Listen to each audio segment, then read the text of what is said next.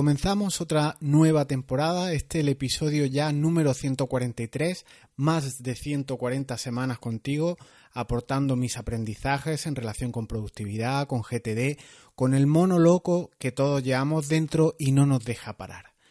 Confío en seguir teniendo empuje, ganas durante al menos otros 150 programas más, 150 semanas más contigo.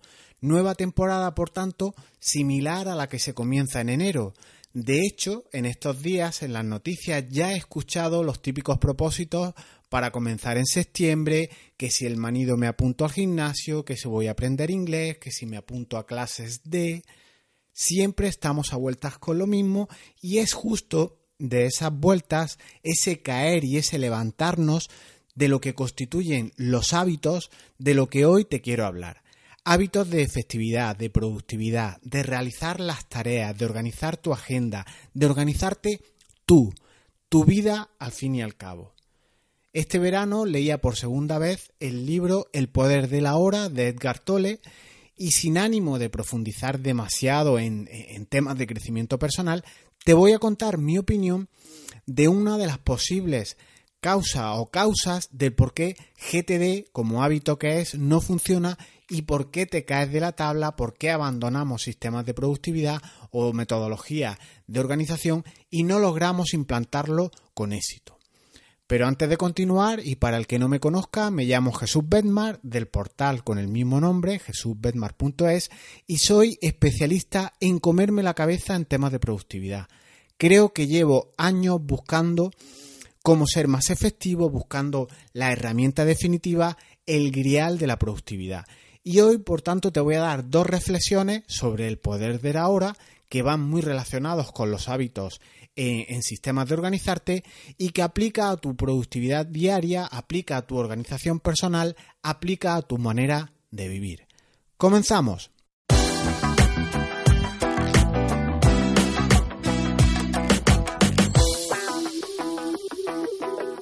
Los proyectos que nos planteamos en un sentido laboral, en un sentido profesional, igual que los que tienen un sentido más, más amigable, más lúdico, pero no por ello menos importantes, ese apuntarte al gimnasio que apuntábamos antes, a inglés, eh, hábitos que poca gente logra incorporar a su vida de manera constante, ¿por qué no somos capaces de mantenerlo? ¿Por qué no somos constantes, no logramos perseverar? Siempre estamos con esa palabra muy de moda, muy de moda procrastinando, aun sabiendo que todos esos hábitos de incorporarlos, de ser constantes, van a reportar a nuestra vida cosas buenas, actitudes, capacidades, competencias nuevas para tu trabajo, para tu vida que llevarás siempre contigo.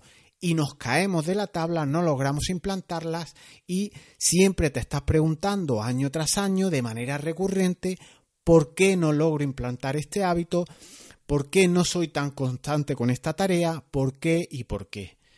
Y creo eh, francamente, que no puede ser tan difícil. Si todo es cuestión de hábitos y las personas tenemos hábitos que siempre hacemos, siempre cumplimos, sin ni siquiera tener que, recordarlo, ¿por qué otros no lo logramos hacer?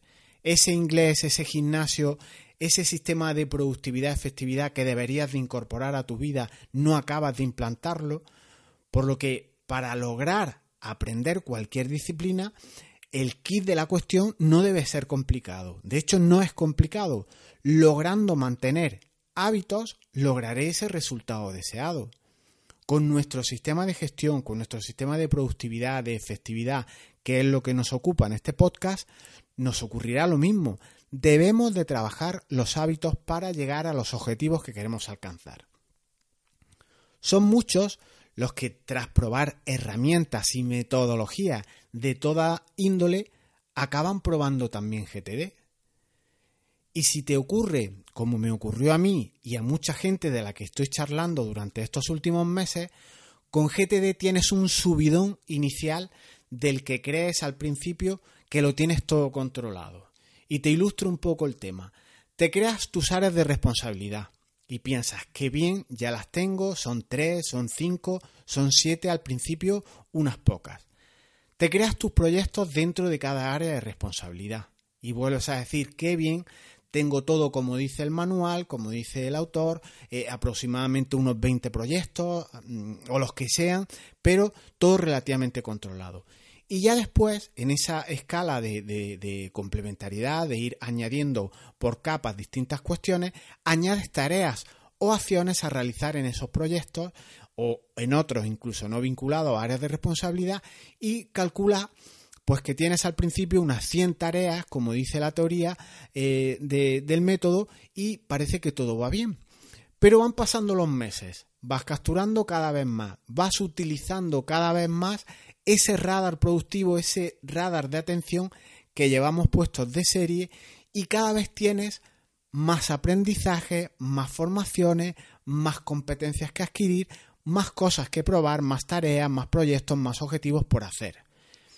Y pasa algo paradójico, que de 3, 5 áreas de responsabilidad que tienes, empiezas a subir e igual te ves con 15 o 20 de 20 proyectos iniciales vivos, proyectos vivos que estás realizando que tenías, ahora tienes el doble o incluso el triple, no paran de crecer en la misma proporcionalidad que vas terminándolos y ya no sabes si esos proyectos que vamos añadiendo echarlos a esta semana no, echarlos algún día tal vez, a este mes no, si borrarlos, si ponerlos ocultos, si echarlos a Evernote, a la nube o a un cajón de tu mesa para no verlos durante unos días o durante unos meses. Así que de unas 100 próximas acciones a realizar que tenías todas organizaditas en sus respectivos contextos, ahora puede que te acerques sin mucho correr a 800 o 1000 acciones por realizar. Y ahora sí que no sabes ni siquiera qué consulta puedes hacer a tu aplicación de productividad para saber qué es lo más correcto de lo que puedo hacer aquí y ahora. Sentadas estas bases, te has configurado un sistema de organización, y lo digo con rintintín por si no lo has apreciado, está eh, entrecomillado aquí en mis notas del, del programa, un sistema personal de organización que se supone que es un sistema, se supone que es profesional y lo que tienes es un tinglado del que no sabes ni cómo tú mismo salir ni cómo gestionarlo, ni cómo actualizarlo, ni si añadir más cosas y quitar cosas, si lo que te falta es que debes trabajar más horas, si lo que te falta es que debes delegar más, si lo que te falta es otra aplicación con muchas más funcionalidades que te permita, por ejemplo, añadir más etiquetas, más contextos y diferentes funcionalidades que tú creas que necesitas. Te planteas, por tanto, que es la herramienta la que falla que te mete ruido, que es un concepto ahora muy, muy de moda, que no te permite enfocarte, que no te avisa, que carece de funcionalidades básicas y que no tiene, por ejemplo, contextos geolocalizados para, por ejemplo, cuando llegues a casa, a la oficina, cuando vas sin itinerancia, te salten los recordatorios precisos en el lugar en el que estás y justamente te recuerden la tarea que tienes que hacer allí una vez te encuentres en ese sitio. Yo, por ejemplo, he llegado a casa, tenía que llamar al fontanero y se me ha pasado.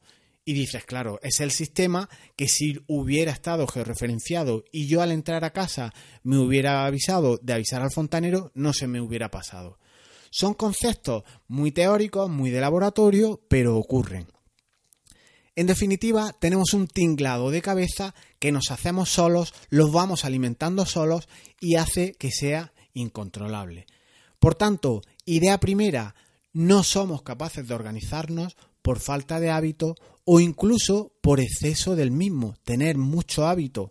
Por ejemplo, en la captura, en una de las fases primeras del método GTD, eh, puede ser contraproducente.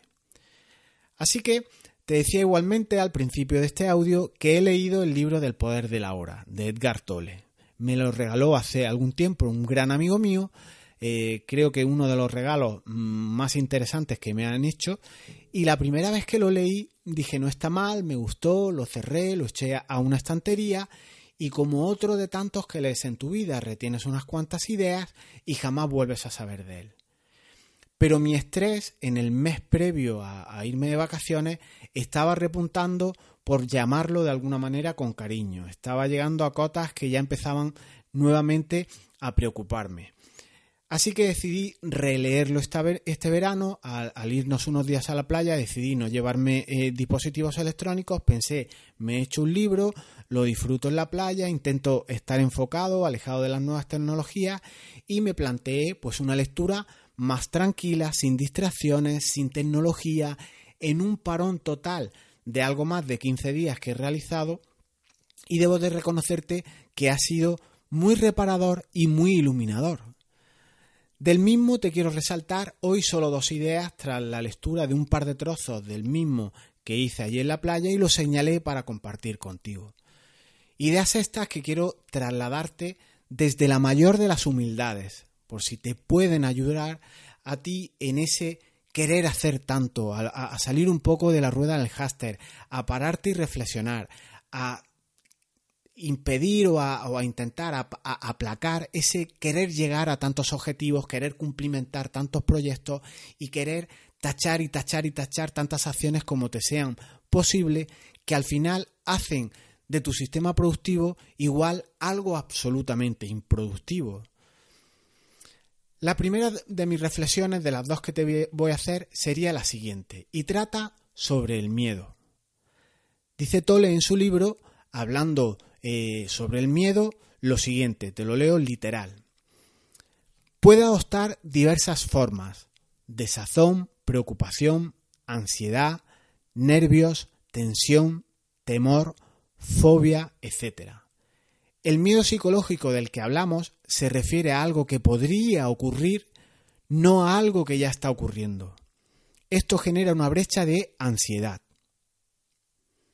Al menos a mí me ocurre y creo eh, que muchas cosas de las que quiero hacer tienen como principal motivador el miedo. Y esto es una consecuencia importante que debes de hacer mirarte, de debes eh, mirar un poco en tu interior a ver si acciones, proyectos, cuestiones que te planteas, cosas que quieres hacer, no tienen el motivador del miedo, ese componente de que debería hacer esto para prever aquello. Eh, en definitiva, estás incurriendo en un miedo psicológico por si pudiera ocurrir algo y no en algo que ya está ocurriendo, como dice este autor. Es ese estado de inseguridad que, que podemos tener en nuestro trabajo, en tu empresa, que provoca en ti que quieras, gracias, por ejemplo, al paso de la captura de GTD, que es muy práctico, eh, es casi mejor capturarlo que no capturarlo, eh, te provoca que siempre estés rumiando en la cabeza que quieras hacer y conocer cada vez más cosas, más disciplinas, más competencias y a poco que, que seas una persona inquieta, que tengas algo de iniciativa, seas ambicioso, quieras ser un profesional más completo, vas a entrar en un estado de completa enajenación de cosas que quieres hacer, casi todas o gran parte motivadas por el miedo. Así que un filtro importante a plantear aquí sería voy a hacer cosas que, me, que me provoquen o que deba de, dedicarme, de, ocuparme, eh, porque estén ahora ocurriendo y no en algo que es un futurible o que va a ocurrir próximamente.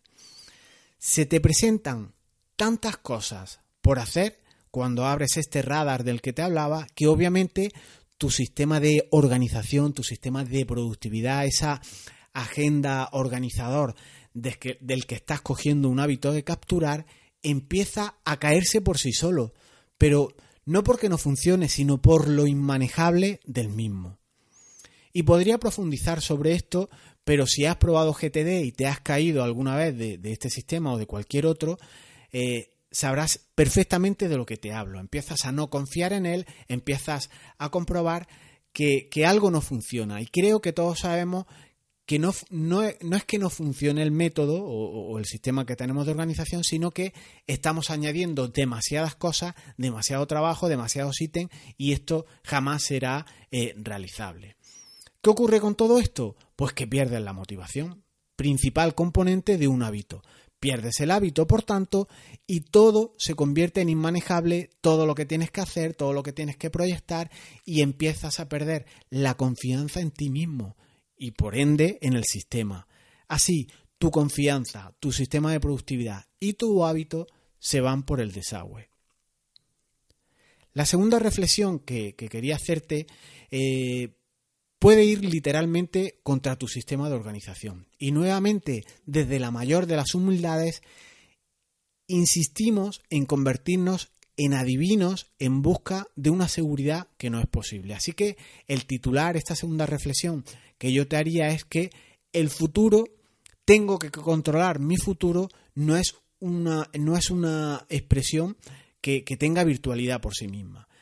El futuro no lo podemos controlar y utilizar un método de productividad para definir objetivos, propósitos, visión, todo eso está muy bien, pero debe hacerse en su justa medida, debe balancearse, debe perseguirse con relativa calma, relativizar en cuanto a que el futuro no puede controlarse y por tanto tus objetivos, tus propósitos de que deban de estar cumplidos en tantos meses o años puede ser un error y puede ir en contra de tu propio sistema de productividad.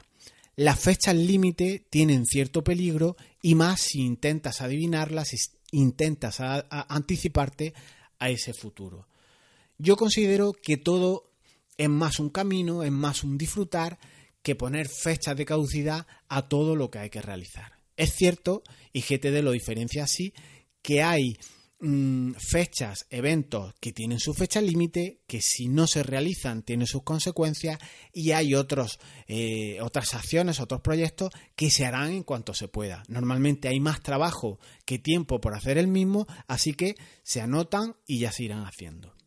Y claro que debes de fijar fechas, como te digo, y escenarios y márgenes para cumplir las cosas, los proyectos, esos objetivos, pero no debe convertirse en obsesión porque lo que hará es restar más que sumar a tu manera de vivir. Dice Tole, hablando de ese disfrute en hacer las cosas, en ese estar presente, en este estar enfocado en el ahora, en ocuparte y no preocuparte en tu futuro, dice lo siguiente, os leo literal. Ya no dependes del futuro para conseguir la satisfacción o la realización. No buscas en él la salvación. Por lo tanto, no te apegas a los resultados. Ni el éxito ni el fracaso pueden cambiar el estado de tu ser interno. Has encontrado la vida subyacente en la situación de vida. Ya no tendrás expectativas ilusorias de que algo o alguien del futuro va a salvarte o hacerte feliz. No podemos, lógicamente, eh, tener una previsión de ese futuro tal y como están las cosas a nivel laboral, debes hacerte cada día mejor profesional, debes de estar más preparado, tener más aptitudes con P y más actitudes con C. Así con esa manera de afrontar las cosas, con ese positivismo, con esa actitud, con esa competencia para eh, prever cuando vengan mal dadas, pues estarás mm, de una manera preveyendo eh, un futuro que es siempre incierto, esos entornos buca que ahora tenemos siempre eh, en nuestros trabajos. Pero de ahí a obsesionarte con el futuro, a esperar que algo va a salvarte, a esas pretensiones de cuando me toque la lotería, cuando consiga un, un buen trabajo, cuando tenga un buen coche, todas estas cosas creo que no aportan nada. Por tanto, no podemos esperar que nuestras organizaciones nos formen, no podemos esperar al próximo año para empezar con una formación o con otra, pero de no poder esperar a intentar adelantarte al futuro, dista mucha distancia. Y estas dos reflexiones, ese miedo, ese querer controlar el futuro, esa identificación a cuestiones que hicimos tal vez en el pasado y que queremos mantener, puede provocar que tenga verdadera ansiedad con lo que realmente puedes hacer, con esas potencialidades de cosas que puedes por hacer y lo que hace realmente es generarte frustración y tener cada vez más tareas por hacer cada día. Así una preocupación que tienes, tú mismo la vas alimentando, como es hacer y hacer cada día más cosas, y no te sirve a ningún propósito útil. Te ves alimentando una bola de nieve que no para de crecer y rodar. Estas reflexiones y otras más son las que yo llevo a mi revisión semanal cada domingo. Y creo que si bien no están muy estructuradas en, la teoría, en la metodología GTD, eh, aportan eh, en ti un grado de conocerte, un grado de ver por qué ciertos hábitos no se cumplen y sobre todo te hace tener un filtro, te hace ganar foco, te hace quitar sobrepeso de tu sistema y con puntos de vista como el que te cuento hoy espero que te hagan ver que no hay que capturarlo todo, que el futuro no lo puedes controlar y que los miedos son inherentes a las personas. Lo importante es relativizar el miedo, tener conocimiento de esas cosas que a ti te preocupan y simplemente ocuparte en ir cumpliéndola día a día, en plantearte que en el camino también se disfruta y no intentar hacer y hacer, proyectar, proyectar, objetivizar, objetivizar todo, porque así si no entras en una rueda del háster en los que nos convertimos en verdaderos productores, en verdaderos hacedores y no disfrutamos de nada. Por ejemplo, yo ahora, mientras estoy en esta habitación disfrutando, grabando este podcast, eh, puede haber algo de miedo al rechazo cuando lo publique, a que te critiquen, a que no gusten mis contenidos. Esto es una es un ataque o te consideras en cierta manera atacado cuando hay rechazo por parte de, aquel que escucha tu, tu, tu, contenido, algún artículo o lo que sea. Pero mientras aquí en esta habitación en la que yo estoy grabando este audio no haya un león encerrado aquí conmigo que me pueda morder, que me esté desafiando, enseñando los dientes, los miedos los alimentamos nosotros y no deben convertirse en una pesada carga que hagan que tu sistema de productividad, que tu sistema de hacer cosas siga en aumento siempre. Yo creo que es una buena idea un paso tras otro, un proyecto tras otro y echar muchas cosas al algún día tal vez puede ser una buena eh, metodología, una buena, un buen argumento para, para, trabajar de una manera más inteligente con sistemas de productividad, sistemas de organización y sobre todo trabajar estas revisiones semanales, que lo que hacen es que te subas un poco eh, a la capa más alta de este hacer y te haga pues buscar esa capa más de persona, más de ser, más de estar realizado y no siempre estar esperando a lo que hagan otros, a, un futuro que no puedes controlar, que hará que vivas enajenado por intentar hacer muchísimas cosas. Igual en unos días vuelvo a hacer algún podcast sobre el poder de la hora, me quedaron un montón de cosas subrayadas que estaría interesante comentarte al hilo de los hábitos, al hilo de lo que es la productividad, al hilo de lo que es ser efectivo en tu trabajo, al hilo de lo que es vivir y igual eh, en próximos días hago otro audio. ¿Qué te ha parecido esta idea? ¿Crees que hay parte de razón en esos fallos, en, los hábitos, en ese buscar en control, en esa seguridad futura que no podemos controlar? Eh, eh, ¿Se convierten muchas de tus acciones que, que das de alta en tu sistema en un intento de controlar ese miedo que es muy civilino y que pasa inadvertido y provoca en ti que des de alta cientos de acciones para controlar un futuro que, en cierta manera no ha llegado y no sabes cómo será. Combinaciones como propósito, motivación, meditación, vivir, estar presente en lo que estás aquí y ahora, puede hacernos personas más centradas, más alegres, que es nuestro verdadero estado natural. Ocurre que estás haciendo deporte y no paras de pensar en el trabajo. Estás en el trabajo y no paras de pensar en problemas que tienes en casa. Y así en una espiral que no tiene fin. Mono loco total.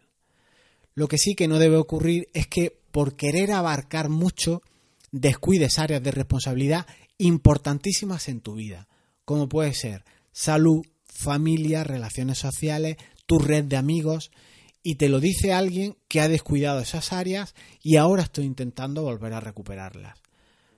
Puedes recordar esto al menos, que te quede esta idea interesante de este audio, que en ese cómo te organizas cada día, en ese cómo vives, eh, tener un sistema puede ser una especie de hoja de ruta, no un plan perfecto de todo lo que se debe hacer, sino un, una hoja, por ejemplo, que te oriente a lo que estás haciendo, una especie de mapa del tesoro, una brújula que te marque el camino. Esa hoja de ruta es un prototipo, a mí eh, esto me lo ha dado GTD y está destinado eh, sobre todo a cambiar a medida que vas aprendiendo. Vas aprendiendo competencias, vas aprendiendo a, a, pararte, vas aprendiendo a descansar, a meditar, a vivir, vas aprendiendo a que hay distintas áreas de responsabilidad, distintas patas en tu vida y vas analizando qué te motiva a ti realmente, ¿Qué te ilumina los ojos cuando lo haces, cuando hablas de ese tema? ¿Qué te brinda esa flexibilidad, esa nueva oportunidad cada día? Vas pivotando conforme vas viendo qué suma y acercándote para a lo que a ti o lo que para ti cuenta y te apartas de lo que te resta y de lo que para ti no cuenta. Hasta aquí este audio de hoy. Nos escuchamos el próximo viernes si el resto de mis responsabilidades importantes me lo permiten. Confío en que te ayude este audio, en que sepas entender lo que intento explicarte, lo que intento trasladarte en este trozo de audio. No podemos controlarlo todo, no podemos aprenderlo todo. Eh, hay que vivir más el presente y dejar un poco más al lado el futuro. Ve rodando, ve haciendo, ve revisando y sobre todo vive la hora, que mañana no sabemos qué vendrá y salvo que sea rapel no lo podrás saber. Seguimos, un abrazo, chao.